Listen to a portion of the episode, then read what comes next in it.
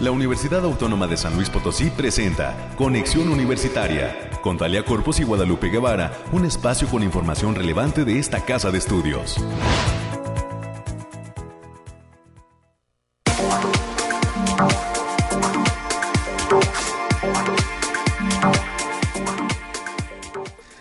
Hola, hola San Luis Potosí, ¿cómo están? Bienvenidas y bienvenidos a este espacio de conexión universitaria, hoy transmitiendo totalmente en vivo, como ya es toda una costumbre, desde Arista 245 en el centro histórico en la capital potosina.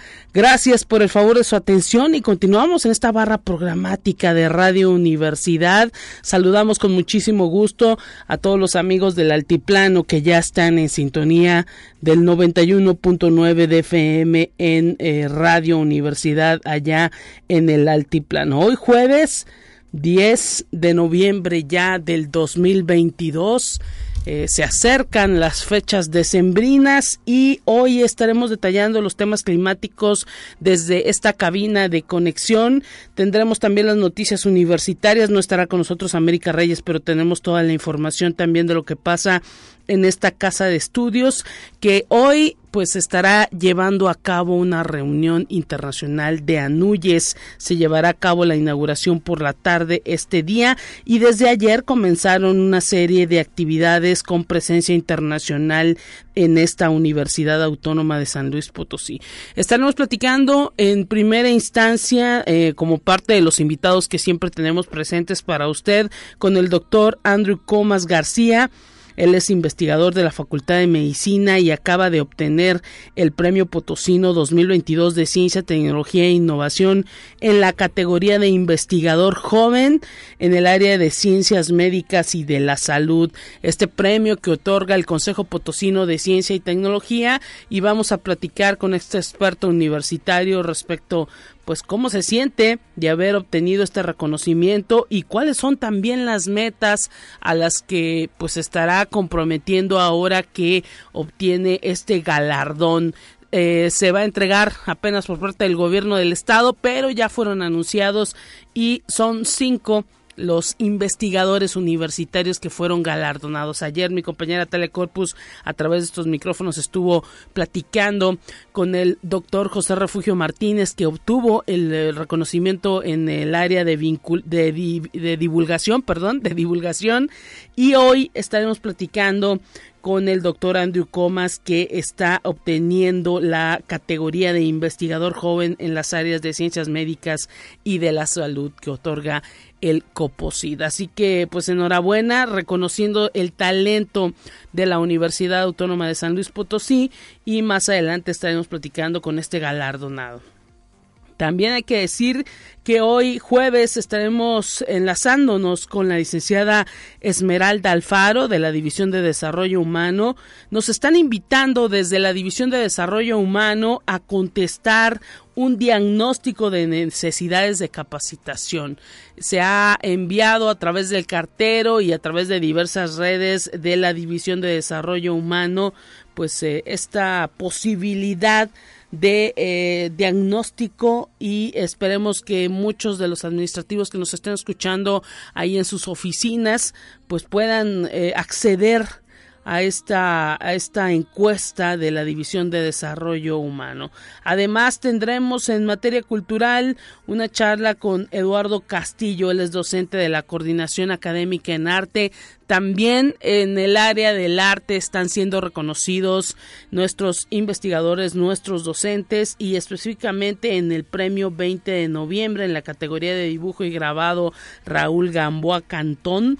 Está el, eh, maestro Eduardo Castillo, docente ahí de la CARTE, de la Coordinación Académica en Arte, obteniendo una mención honorífica de estos premios 20 de noviembre que entrega también el gobierno del estado y que serán pues eh, ahora sí que otorgados en, los próximos días en el en, eh, precisamente en eh, temas eh, de, de, gobierno el 20 de noviembre se entrega esa ese galardón y pues estará siendo reconocido este maestro Eduardo Castillo. Estaremos platicando con él porque además trae un proyecto de una exposición en la Galería Rocha Cordero del Instituto Potosino de Bellas Artes. Ya nos platicará él. Esta exposición se denomina Adversario y estaremos comentando con él respecto a eh, todo lo que viene para su eh, pues área en materia artística. Es lo que vamos a tener, además del resumen nacional y por supuesto también el resumen de ciencia. Le invitamos a que en esta mañana esté pendiente con nosotros a través de la línea telefónica 444 826 1347 444 826-1348, los números de cabina.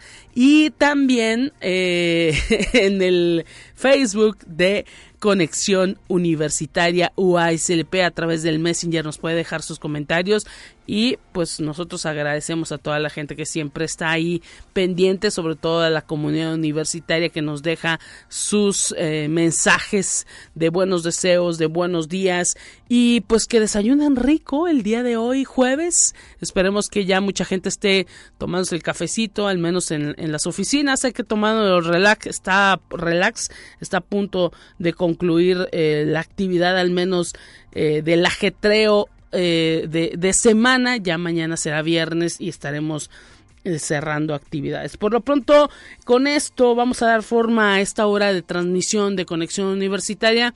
Lo invitamos a que se quede con nosotros en estos 60 eh, minutos. Bueno, ya son menos, 55 más o menos, porque son las 9 con 6.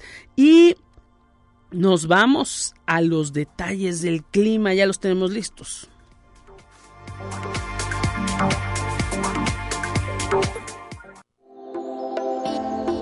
Aire, frío, lluvia o calor? Despeja tus dudas con el pronóstico del clima. Bueno, pues serán mañanas frías, muy frías, mañanas muy frías es lo que se prevé porque está entrando un frente frío, nos detienen que es el número 8. Y bueno, decir también que hoy estamos al menos en el termómetro de la cabina de conexión universitaria, estamos a 9 grados centígrados, aunque el pronóstico es que todo el día estará soleado. Hay que señalar que a partir de las 10 de la mañana la temperatura empieza a subir a 19 grados centígrados. A las 11 se prevén 22 grados centígrados, al mediodía 25 grados y es cuando el sol estará, pues digámoslo así, más a plomo.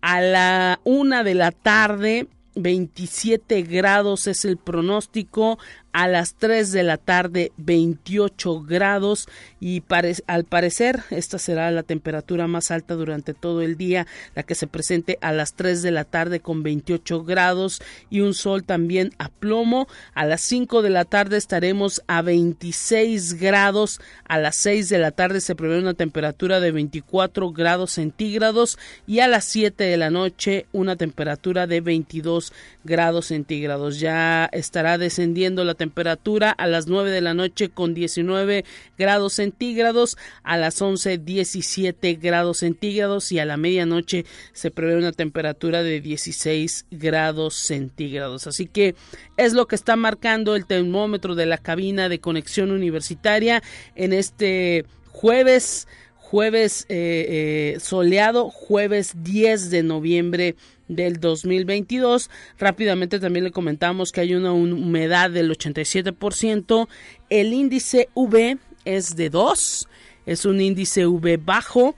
Y bueno, decir también que hay vientos presentes del norte de 12 kilómetros por hora. Y detallar también que el amanecer se dio a las 6.53 de la mañana y el atardecer será a las 6 con 3 minutos en la tarde. Y bueno, hoy hay luna menguante es eh, parte de lo que la información que nos está dando el termómetro y eh, pues eh, esta aplicación que tenemos aquí en la cabina de conexión universitaria mañana nuestros amigos del Bariclim estarán pues listos disponibles para poder conocer cómo irá la temperatura también el fin de semana en las distintas zonas de San Luis Potosí.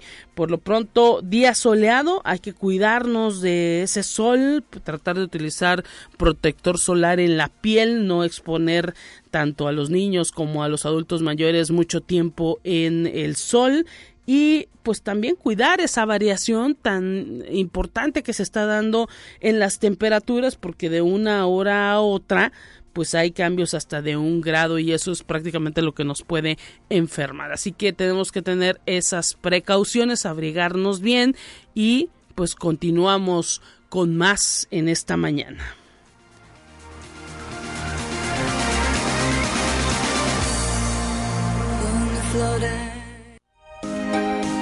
Escucha un resumen de Noticias Universitarias. Hoy también le detallamos rápidamente que en cuanto a la información universitaria, hoy le decía a las 14.30 horas, a las 16.30 horas, a las cuatro y media de la tarde, en el Centro Cultural Universitario Bicentenario se inaugura la Conferencia Internacional Anuyes 2022.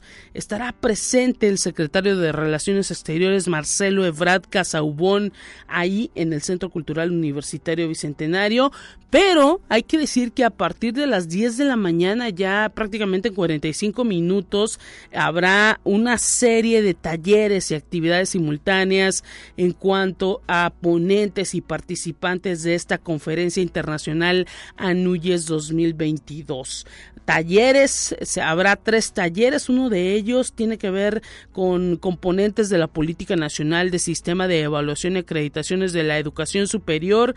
Va a ser impartido este taller por María José Rich Saushi y es coordinadora ejecutiva del sistema de evaluación y acreditación de la educación superior y también estará participando por esta casa de estudios la maestra Luz María Nieto Carabeo, investigadora de esta casa de estudios. Así que hay mucha actividad en la universidad y más con eh, presencia internacional dentro de esta conferencia internacional ANUYES 2022 de la que esta universidad es sede. Y bueno, detallar también que esas actividades de esta conferencia internacional, pues desde ayer se están llevando a cabo en esta casa de estudios.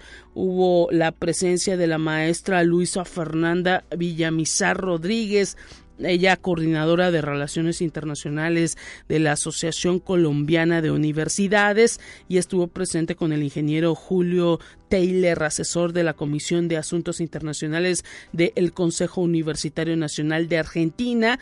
Ellos estuvieron presentando eh, pues parte de esta reunión internacional ANUYES 2022, el programa de intercambio académico latinoamericano denominado PILA.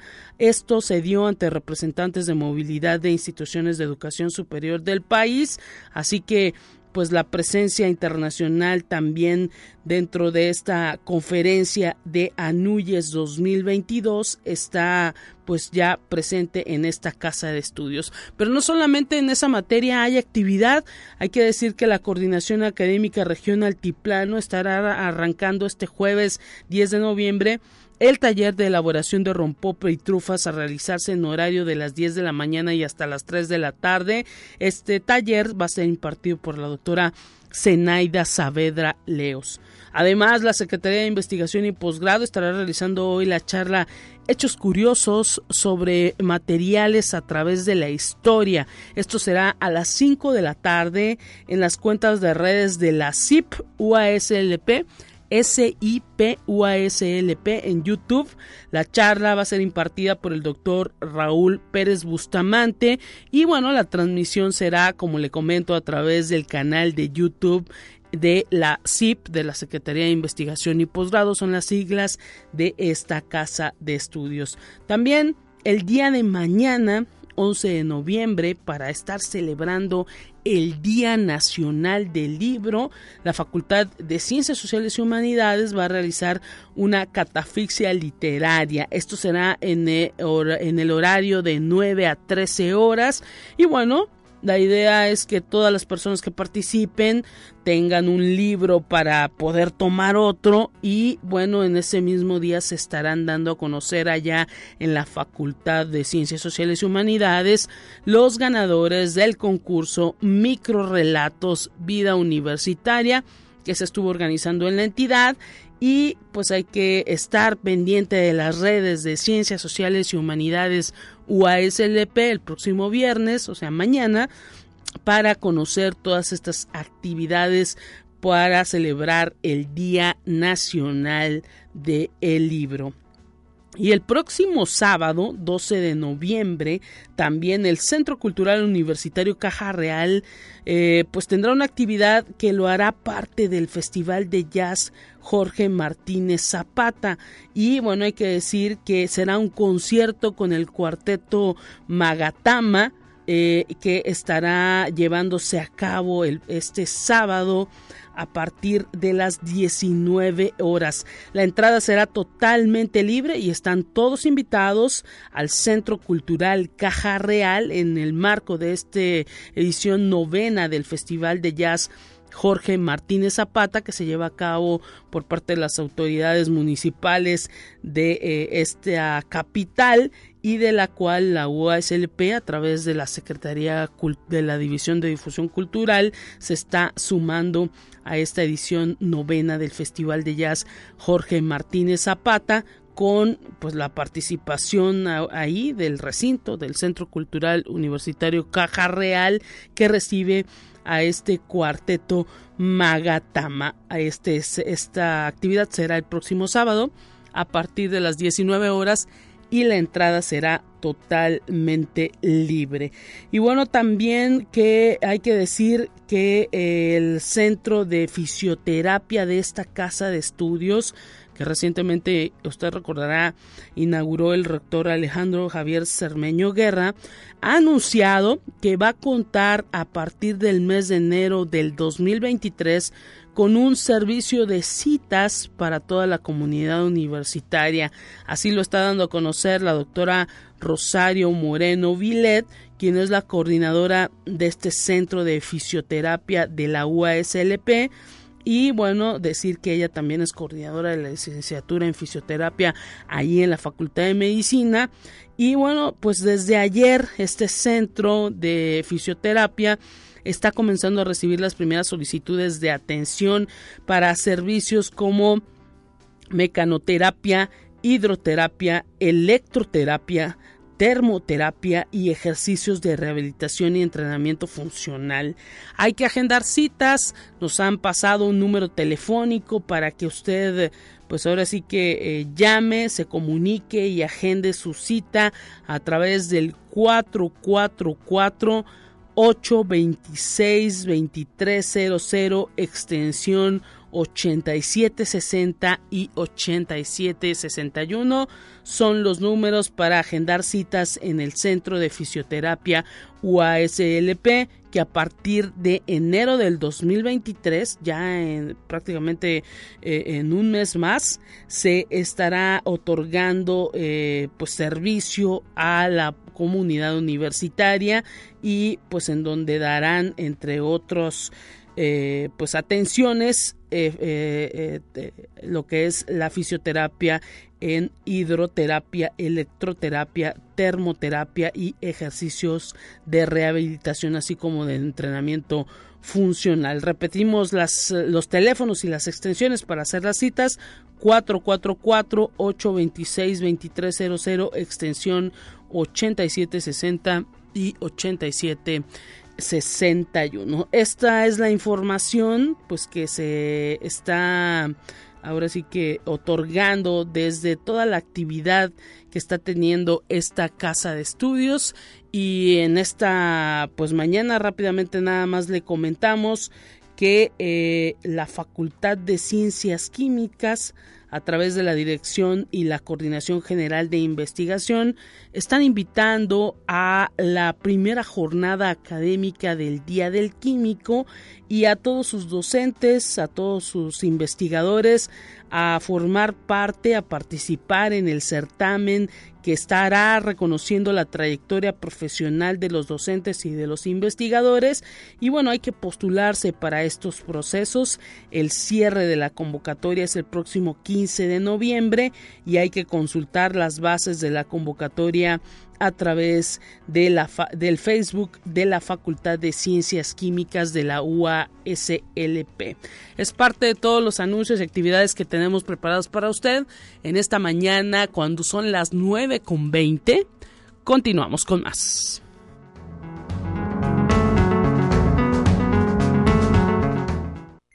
Te presentamos la entrevista del día. Saludamos con muchísimo gusto ya en la línea telefónica al doctor Andrew Comas García, investigador de la Facultad de Medicina, que está eh, pues ahora sí que platicando con nosotros sobre la obtención de este premio Potosino 2022 de Ciencia, Tecnología e Innovación en la categoría de investigador joven que eh, en las áreas de ciencia de ciencias médicas y de la salud que está otorgando el COPOSIT. Doctor, bienvenido y muchísimas gracias por tomar la comunicación. ¿Cómo se encuentra? Hola, pues muchas gracias este, por la invitación y bien, muy contento. Pues nosotros ahora sí que también eh, eh, contentos de que nos tome la llamada porque sabemos que no es sencillo obtener un reconocimiento como este que se otorga a nivel estatal que estará otorgando el Consejo Potosino de Ciencia y Tecnología y pues imagino que fue una sorpresa grata cuando le eh, dieron la noticia. Sí, claro, sobre todo porque bueno es un premio que aunque es joven ya incluye nombres muy importantes en ese premio, por menos en el área de la salud, pues a, doctores como Fernando Díaz Barriga, como Roberto González Camaro, eh, como Rogiero Flores, este, como Susana, como la doctora eh, Diana, pues entonces eh, estar, digamos, en un mismo saco, pues es un honor muy grande.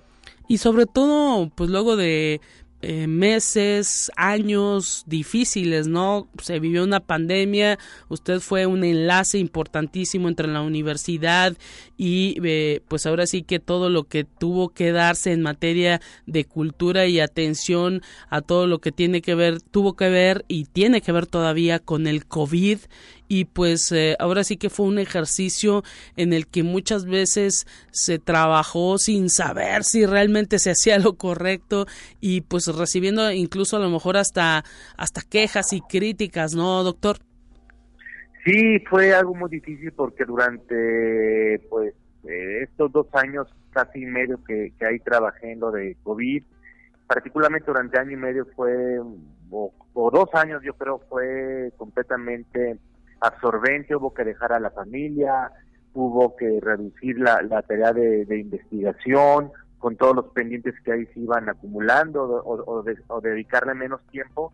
Entonces, bueno, este sí es gratificante este reconocimiento porque pues, es un reconocimiento tanto al trabajo antes de la pandemia como al trabajo durante la pandemia es como un bálsamo ahí, como un buen apapacho. eh, le han dicho, no sé, si habrá algún monto económico y también qué planes tiene, porque imagino que luego este tipo de, de reconocimientos permiten, no sé, a lo mejor impulsar algunos otros proyectos de investigación. Sí, digo, sé que o sabemos que hay un, monto económico, desconocemos, nos, nos va a anunciar eh, ese mismo día y bueno, lo que uno espera siempre con cualquier reconocimiento, uno eh, es no solo el reconocimiento a mí, sino a todos aquellos que me han formado, eh, como pues, el doctor Daniel Noyola, el doctor Pepe Moreno, Pepe Ramos, Eduardo García, Enrique Espinosa, todos mis compañeros, y que sea un, un premio que nos ayude sobre todo a conseguir más financiamiento, más proyectos y a tener una estabilidad laboral que nos permita seguir haciendo lo que nos gusta. Y pues ahora sí que en la Facultad de Medicina, ¿qué le han, qué le, eh, qué le han comentado? Sabemos que ahora pues usted está también en un área importante ahí de investigación. Sí, estoy ahora en el departamento ahí de, de microbiología bueno, pues fue muy, muy, muy bonito, ¿cómo se llama? Eh, recibir el, el, reconocimiento por parte de, los compañeros. Y pues como siempre, el departamento de microbiología es un departamento que se ha caracterizado por hacer las cosas bien, por tener este, personas que han dejado mucho la facultad, como tuvimos al doctor Castanedo, este, al doctor Garrocho, al doctor Ismael, ahora director de la facultad, al doctor Noyola, a, la doctora Sofía. Entonces, eh, a, mí, pues bueno, eso me sirve para, eh, para ir cumpliendo con las expectativas del departamento. ¿No se sale usted de toda esta área también de lo que son los virus, el COVID? ¿Continúa revisando todo esto? Sí, digo, ahorita ya no estoy en el área de diagnóstico, pero bueno, lo mío es la epidemiología de los virus respiratorios, visto desde, diferentes puntos de vista, y seguimos trabajando ya para mostrar todos los resultados de todo el trabajo de investigación que hicimos con la pandemia, tanto clínico, epidemiológico, también de evolución del virus, bueno, y seguir trabajando con eso, porque eso es lo que nos apasiona. Eh, San Luis ha sido, pues ahora sí que déjeme decirlo, punta de lanza en los temas de medicina, en cuanto a formación de médicos, será también punta de lanza en cuanto a pues eh, cuestiones de, de atender a los virus. Sabemos que se vivió o pues al menos hace ya tiempo en el 2009 el asunto de la influenza de manera importante al menos en México. Y pues se pasó por estos dos años y medio que usted nos dice de, de pandemia. Habrá algo que aportar desde San Luis Potosí para todo esto que también no se acaba eh, pues hay ahora sí que eh, en, todo el mundo eh, alerta por la gripe aviar, alerta por el asunto del ébola y muchas eh, mutaciones que usted mismo nos ha dicho se están dando del propio COVID. Así es, bueno, toda la, universidad tiene mucho que dar en cuanto a, a virología, tenemos un grupo fuerte, un grupo diverso, eh, y vamos a seguir trabajando en eso sin, ninguna duda porque queda mucho camino. Hoy se nos tiene una temporada invernal muy complicada con la circulación de tres virus respiratorios, que son el virus respiratorio, los virus de influenza y el COVID, aunque esperemos en teoría de que estas fueran tres epidemias, digamos, separadas pero muy juntitas, actualmente tenemos que los tres virus están circulando a proporciones muy similares y esto clínicamente es muy difícil para, para, para los médicos poder discernir. Entonces, bueno, nos queda seguir eh, más que dando servicio, educando y generando información para poder ayudar a, nuestra, poder ayudar a nuestra comunidad. Así es, y por supuesto información de calidad, que es lo que se necesita. Las fake news también en, en ese sentido, pues fueron muy malas para este tiempo de pandemia. Claro, de hecho en el comité, eh, perdón, en, en, el reporte del comité COVID de la revista de The Lancet, uno de los puntos críticos que pone para hablar del fracaso en el manejo de la pandemia a nivel mundial es justamente las fake news. Es que en gran parte del mundo muchos de los políticos, de los dirigentes, de los presidentes, gobernadores, presidentes municipales y sus equivalentes en otros países no seguían la evidencia científica. Digo, tenemos el gran ejemplo de un presidente que dijo que había que tomar clorales y así cosas por otras partes del mundo. Entonces, tenemos que entender que hay que hacerle caso a las personas que están entrenadas para esto, que la divulgación del conocimiento científico es muy importante y que los científicos tenemos que tomar un papel más proactivo en la toma de decisiones. Y bueno, por lo pronto, alguna recomendación ya para que no, no haya, pues ahora sí que eh, minutos, eh, eh, que no nos quedemos con, con ahora sí que con, con la idea de, de, no haberle preguntado. ¿Cuáles recomendaciones se dan? Ahorita estamos viendo, leíamos las lecturas de la temperatura, las dábamos a conocer al público de Radio Universidad. Eh, variaciones importantísimas de temperatura por la mañana y a mediodía, eh, grados de una hora a otra importantes de cambio y esto pues es lo que está también haciendo que las personas se enfermen. ¿Qué recomendaciones podemos dar para que pues cada vez nos cuidemos más, doctor? Sí, lo primero es entender que uno, la pandemia no ha acabado, aunque va en una fase muy distinta. Dos, que hoy tenemos no solo un enemigo que es el COVID, tenemos tres enemigos. Entonces, eh, entender que si yo voy a estar con más personas en un espacio cerrado, pues tengo que usar el cubrebocas, ¿no? Que voy a ir a comer a algún lugar que esté bien ventilado. Si estoy enfermo, pues no pensar que es una gripita cualquiera y no acudir al trabajo y a la escuela y hacerme la prueba, por ejemplo, el CISAB oferta pruebas para tres virus con una sola muestra, un precio muy accesible. Entonces, tenemos que hacernos la prueba porque hay que saber si es influenza, si es oficial, si es COVID, para ver cómo es el aislamiento, para ver si hay un tratamiento. Ahorita se está vacunando contra influenza, nos tenemos que vacunar y también ya están saliendo otra nueva camada de primeras dosis para niños mayores de 5 años, los tenemos que vacunar, pues que recientemente acaban de cumplir 5 años. Pero lo más importante, tenemos que entender que para que nos vaya bien este invierno, evitar los cambios bruscos de temperatura, disminuir el tabaquismo a lo más que, que podamos y no estar en contacto con personas enfermas pues ahí están esas recomendaciones y le queremos agradecer. Lo felicitamos, doctor Andrew Comas eh, García, investigador de la Facultad de Medicina, por este premio Potosino 2022 de Ciencia, Tecnología e Innovación, ganador en la categoría de investigador joven en el área de las ciencias médicas y de la salud. Eh, ¿Cuándo le otorgan el premio? ¿Ya le dijeron fecha? No, eh, apenas fui el, otro día y estamos a espera de que el gobernador pueda cuadrar su agenda con el COPOSIT y, y bueno, ya además ya nos avisarán este, cuando le entrega, pero bueno, estaremos muy contentos para que este, nos acompañe todo todo el equipo porque aunque yo recibo el premio, no, hay manera de recibir un reconocimiento si no hay un trabajo en equipo que lo soporte. No, pues eh, agradecidos de que nos haya tomado la llamada, muchas felicidades y pues esperemos que esto también reconforte, este reconocimiento reconforte a todo el trabajo que se ha tenido pues durante esta pandemia. Un abrazo, doctor. Muchas gracias, igualmente un abrazo, Lupita. Y saludos hasta la Facultad de Medicina de nuestra universidad, siempre poniendo en alto el nombre de la institución. Momento de ir a una pausa en este espacio y enseguida regresamos con más.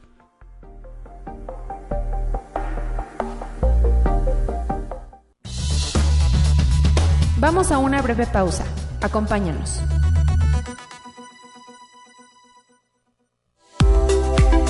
Conexión Universitaria ya regresa con más información.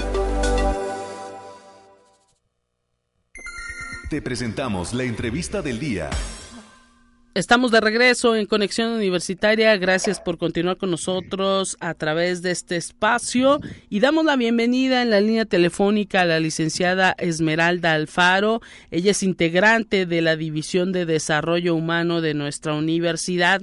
Nos viene a hacer una invitación a todo el personal administrativo y de servicios de esta casa de estudios. Bienvenida, licenciada. Gracias por estar presente en estos micrófonos de la radio universitaria. ¿Cómo está? Un gusto recibirla. Hola Lupita, muchísimas gracias a ustedes por la, por la invitación y por el espacio para empezar a hacer difusión para el diagnóstico de necesidades de capacitación del año que viene. Excelente, digámoslo así, que ustedes están en un momento de planeación y para ello pues requieren la participación prácticamente de todos los administrativos, de toda la gente que nos dedicamos a las áreas de servicios de la universidad, aquellos que en estos momentos nos tienen por ahí en eh, eh, sintonía en las distintas oficinas de esta universidad. Platíquenos qué es lo que quieren, eh, pues que nosotros ahora sí que nos sumemos a participar con ustedes.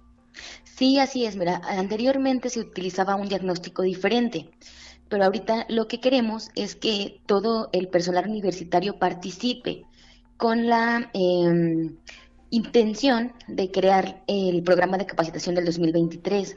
Esto nos va a apoyar a la orientación de la estructura y el desarrollo de planes y programas para el establecimiento y fortalecimiento de todo lo que son conocimientos, habilidades, actitudes de todos los universitarios para contribuir al logro de objetivos de los procesos de planeación de capacitación y a la actualización de los miembros de toda la organización. Excelente. ¿Y cómo podemos participar? Ok, van a estar encontrando en cartero, en redes sociales universitarias, en el correo de capacitación.ddh toda esta información. En realidad es un enlace único en el cual solo necesitas un correo electrónico activo para poder ingresar.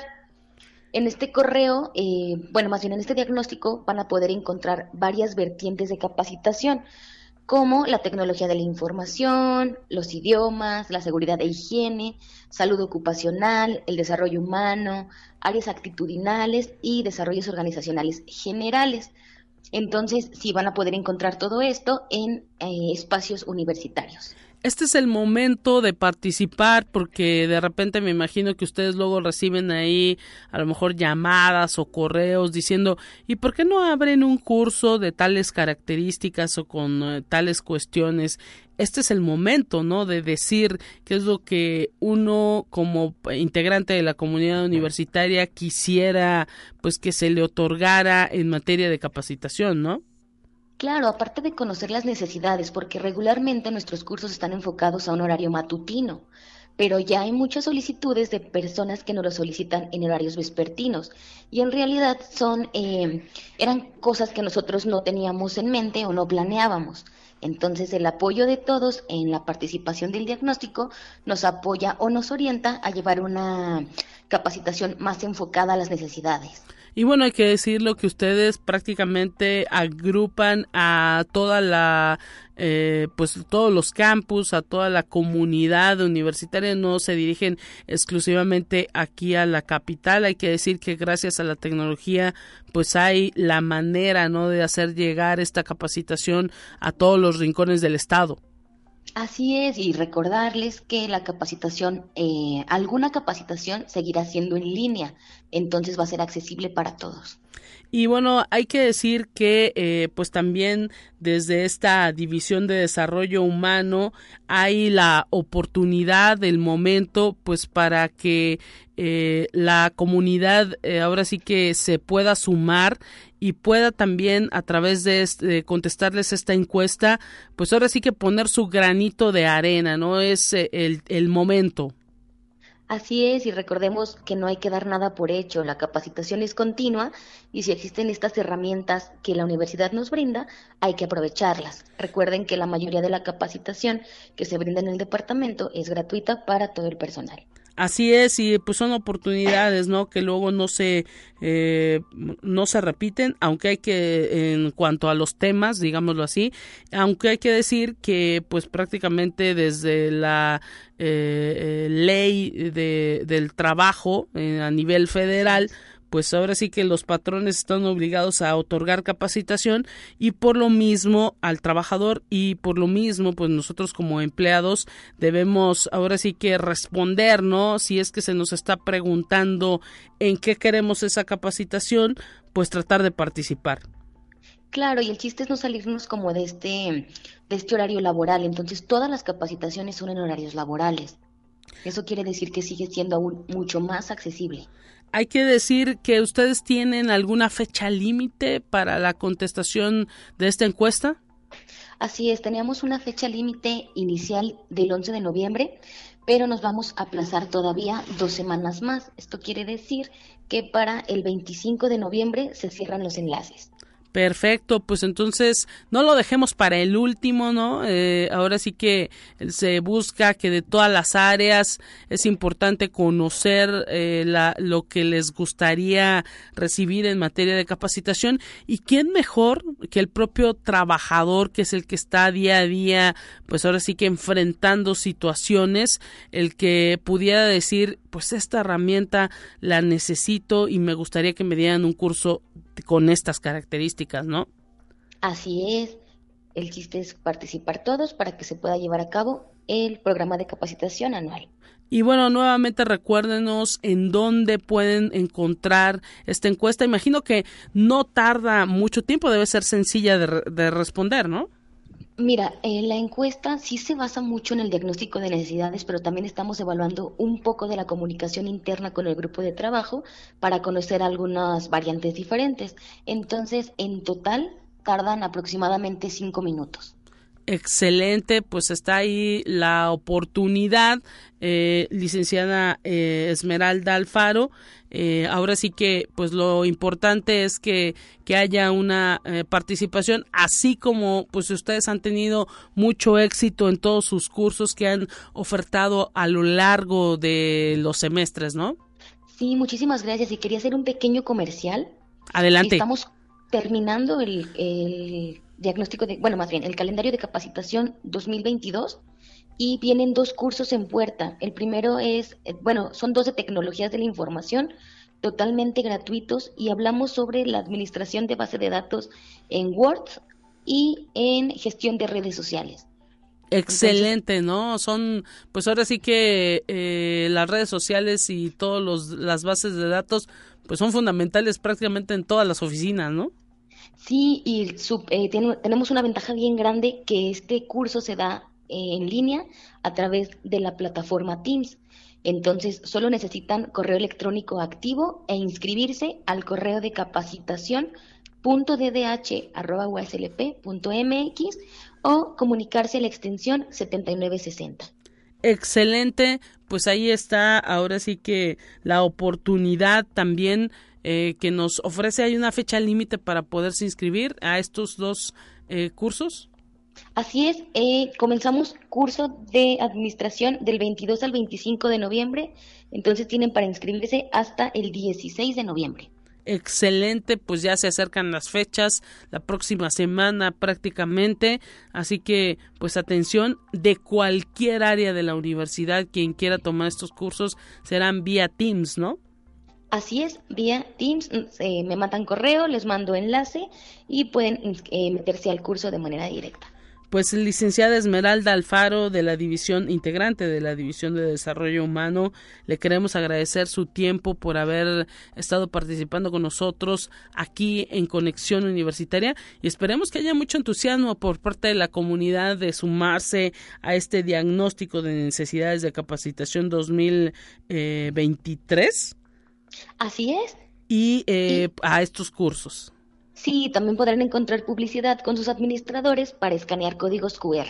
Bueno, pues ahí está, los administradores también de cualquier área son pues un referente eh, para que pues usted pueda obtener eh, este espacio en los cursos de capacitación que hay que decir que estos del área tecnológica se llenan rápido no así que pues antes del 16 de noviembre que se anoten todavía tenemos cupo para dos, para los dos cursos, pero sí se llenan bastante rápido. Excelente, pues muchísimas gracias y un saludo a toda la División de Desarrollo Humano. Licenciada Esmeralda Alfaro, gracias por su tiempo. Muchísimas gracias a ustedes de parte de la División de Desarrollo Humano. Muchísimas gracias. Un abrazo para todos allá en la torre administrativa, a la División de Desarrollo Humano más, a todo ese gran equipo, pues que siempre está pendiente de todos los temas que tienen que ver con eh, las necesidades de capacitación que tiene todo el personal de la Universidad Autónoma de San Luis Potosí. Momento de ir a la información nacional ya está lista para que la podamos escuchar cuando son las nueve ya con 44 minutos. Continuamos.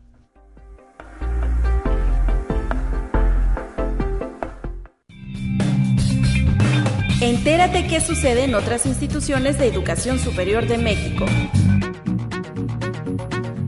El ITESO y la empresa Intel comenzaron a impartir el segundo bootcamp para ingenieros egresados de universidades de todo el país, esta vez con la especialidad en validación funcional de microprocesadores y el diplomado de cómputo en la nube. Trabajar en red es una de las prácticas que el ITESO prioriza para colaborar en todos los ámbitos, para la formación y actualización profesional. La institución cuenta con socios estratégicos que facilitan esta práctica. En el caso de la mancuerna ITESO Intel, la multinacional ha impactado en la consolidación de la industria electrónica de la región. Conexión Universitaria para conmemorar el 65 aniversario de la fundación de la Universidad Autónoma de Coahuila y el 155 de la Escuela de Bachilleres Ateneo Fuente. El gobierno del estado de Coahuila, a través de la Secretaría de Cultura, ofrecerá un concierto sinfónico a cargo de la Orquesta Filarmónica del Desierto de Coahuila, en el cual interpretarán la novena Sinfonía de Ludwig van Beethoven.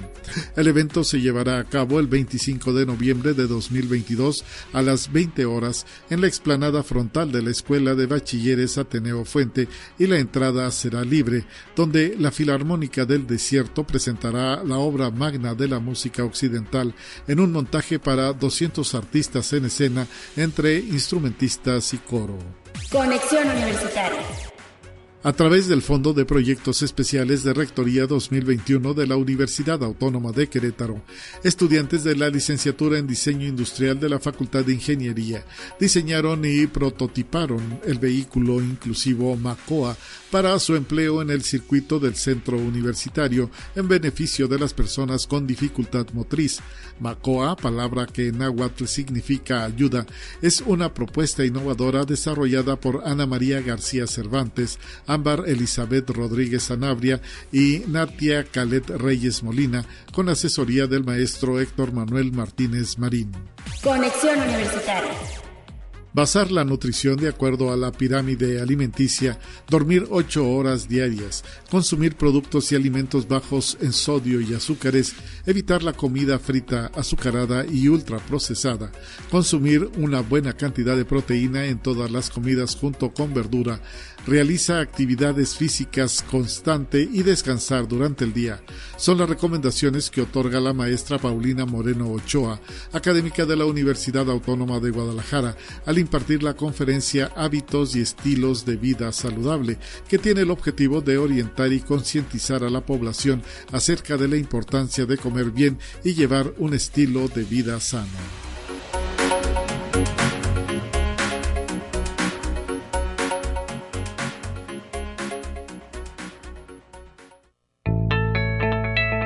La UNI también es arte y cultura. Y también en los temas culturales hay docentes que están siendo reconocidos. Hoy recibimos con muchísimo gusto y saludamos al maestro Eduardo Castillo, quien es docente de la Coordinación Académica en Arte y será reconocido en la categoría de dibujo y grabado en este premio de 20 eh, eh, de noviembre con una mención honorífica. Felicidades maestro y gracias por estar presente en estos micrófonos de conexión. Además con muchos proyectos. ¿Cómo está? Bien, bien, bien. Hola, hola, buenos días. Muchísimas gracias por la invitación y pues, pues bien contento por este reconocimiento que, que me van a hacer favor de, de otorgar. Eh, ahora sí se van a entregar estos premios el 20 de noviembre. sí, este, tenemos entendido que sí, ya, eh, ya no estamos en una pandemia tan, tan fuerte, entonces esperemos que sí eh, haya esta ceremonia, que ya no la confirmaron, será el próximo domingo 20 de noviembre y pues bueno, ahí nos, nos darán los reconocimientos a todos los que participamos y obtuvimos ahí alguna, algún premio o alguna mención pues son dos docentes ahí de la coordinación académica en arte que fueron reconocidos con una mención honorífica. Desafortunadamente esta vez no hubo eh, premios, digámoslo así, como de primer lugar, pero enhorabuena para la CARTE, para esta coordinación, para todos los docentes que pues le están echando muchísimas ganas y bueno, al menos en esta categoría de dibujo y grabado, Raúl Gamboa Cantón, usted será reconocido con esta mención honorífica. Y además, maestro, pues viene con una serie de planes y proyectos de los que queremos que nos platique, ya tiene en puerta una exposición, vaya, no para. Sí, sí, sí, pues estamos ahí trabajando este, a marchas forzadas, obviamente por, por gusto y por, por, por esta necesidad de, expresión. Obviamente, eh, bueno, lo, del premio del concurso del 20 de noviembre, el resultado es, es una obra que surge de mi proyecto de, de, investigación que estoy realizando, que justamente voy a presentar parte del proyecto de investigación en esta exposición, que será el próximo miércoles 16 de noviembre en el Instituto Potosino de Bellas Artes, por ahí de las 6.30 de la tarde. Y bueno, toda esta exposición, incluso el premio, es obra que estoy haciendo ahorita en dibujo, en, gráfica, que surge de, de, este proyecto que estoy abordando, que tiene que ver como con las emociones, un poquito derivadas de la pandemia y pospandemia, todas estas cuestiones emocionales que, que se generaron a partir del, del, encierro y de la falta de convivencia eh, física y personal con, pues con, con, en lo social, ¿no? Entonces, eh, pues bueno, toda mi obra se ha estado desarrollando de, ahí y, bueno, eh, esperemos que le guste a la gente, ¿no?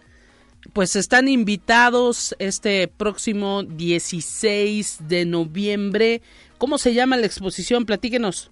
Sí, la exposición se llama El Adversario, que es el, el, el, concepto que engloba todo el proyecto y justamente hace referencia a que es esta especie de enemigo de, enemigo invisible que nos empezó a afectar a todos y que de alguna manera hay que, hay que afrontarlo, ¿no? Para, para eh, mejorar y evolucionar como, como personas y como sociedad. Entonces la exposición se llama El Adversario y el próximo miércoles 16 ahí nos vemos.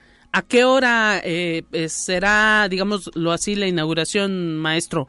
A las 6.30 de la tarde, este, ahí los, los esperamos. En el Instituto Potosino de Bellas Artes, en la Galería Rocha Cordero. Correcto, a, a contraesquina de la Cineteca Alameda, ahí los esperamos, entre Avenida Universidad y la calle de Constitución, ahí estará el evento. Y bueno, hay que decir que pues ahora sí que eh, ustedes no paran también en, cuanto a producción artística y todas las clases, pues eh, son eh, miradas, ¿no? Lo, que usted va a expresar, imagino que son miradas de todo lo que se ha vivido también desde el arte eh, en estos dos años y medio de pandemia. Sí, totalmente. Es justamente es hacer esta observación de todo lo que sucedió en, en este encierro, en esta pandemia y representarlo a través de la práctica artística, ¿no? También para nosotros en la coordinación académica en arte es bien importante que, además de ser docentes, también seamos eh, profesionales en el campo del, arte. Eso es lo que complementa nuestro quehacer docente. Eh, además de compartir el conocimiento, pues también nosotros generarlo y, representarlo ya con estándares profesionales de, del campo artístico, ¿no? Como una exposición que surge de una investigación y, y además de estas cualidades eh, disciplinarias o técnicas que propiamente la gráfica o el dibujo tiene, ¿no? Y pues serán eh, dibujos en qué formatos, eh, Son, pinturas, ¿qué, ¿qué, es lo que nos va a, qué es lo que comprende esta exposición adversario.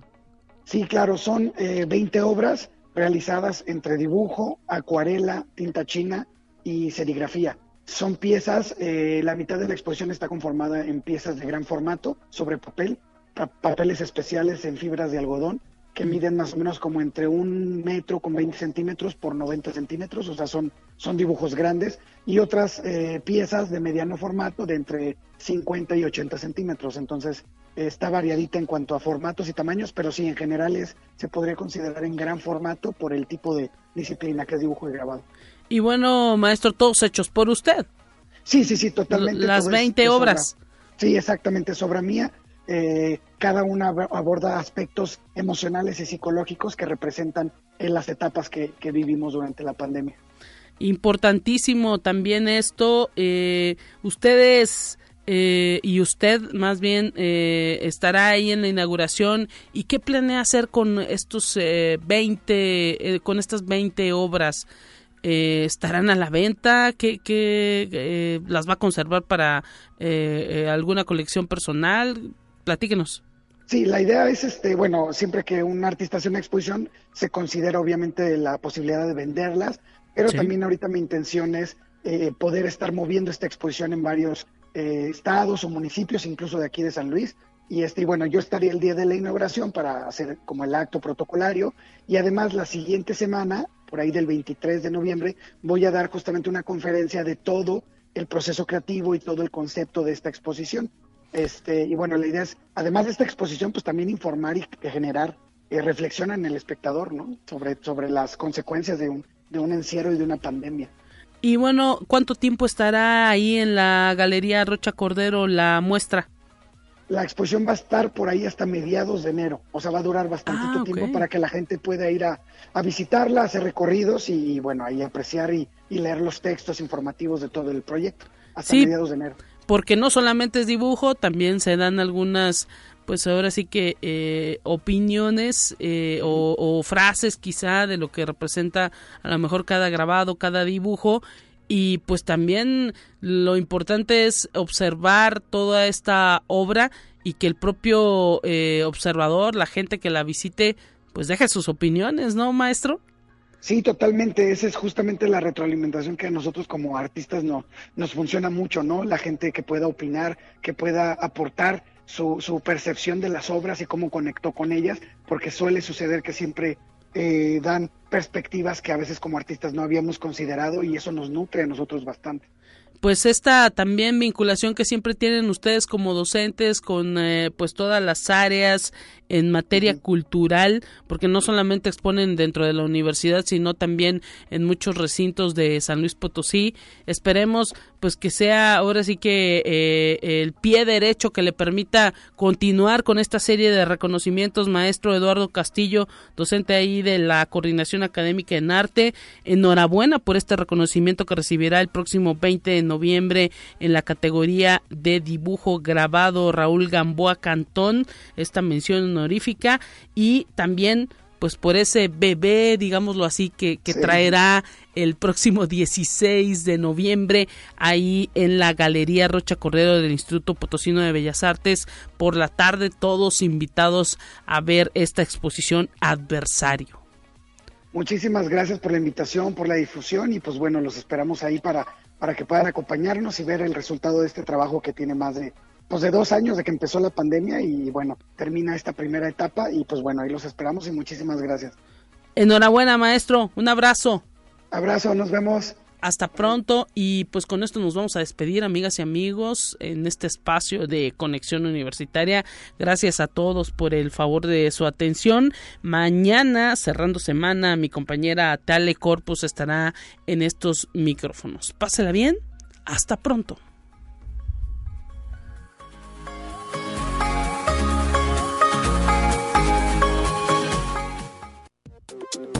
Así avanza la ciencia en el mundo. Descubre investigaciones y hallazgos que hoy son noticia.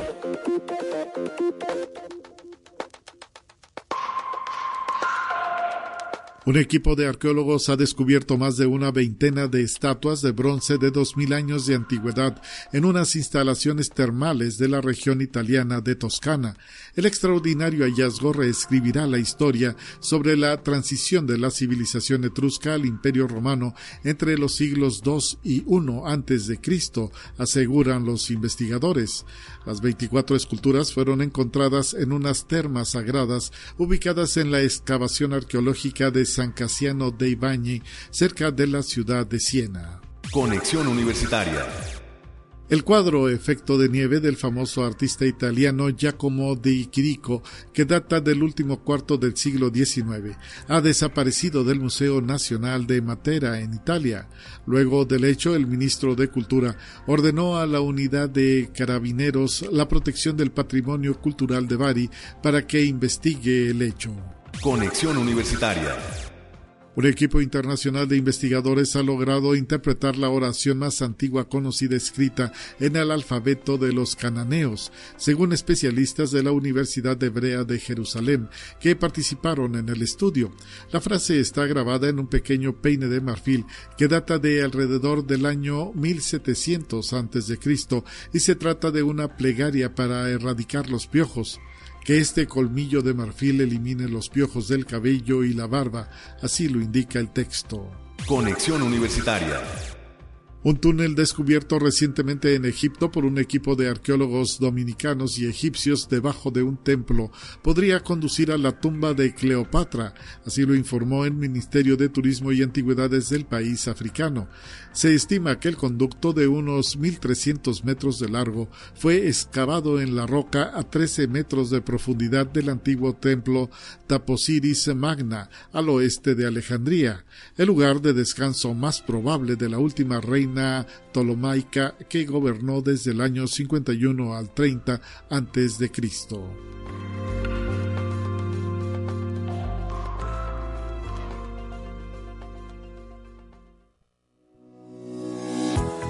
La Universidad Autónoma de San Luis Potosí presentó Conexión Universitaria con Talia Corpus y Guadalupe Guevara. Sintoniza de lunes a viernes de 9 a 10 horas en Radio Universidad 88.5 FM y 1190 AM en San Luis Potosí. En el 91.9 FM con cobertura en el Altiplano Potosino. O en el resto del mundo por el portal www.uaslp.mx y la app UASLP de descarga gratuita.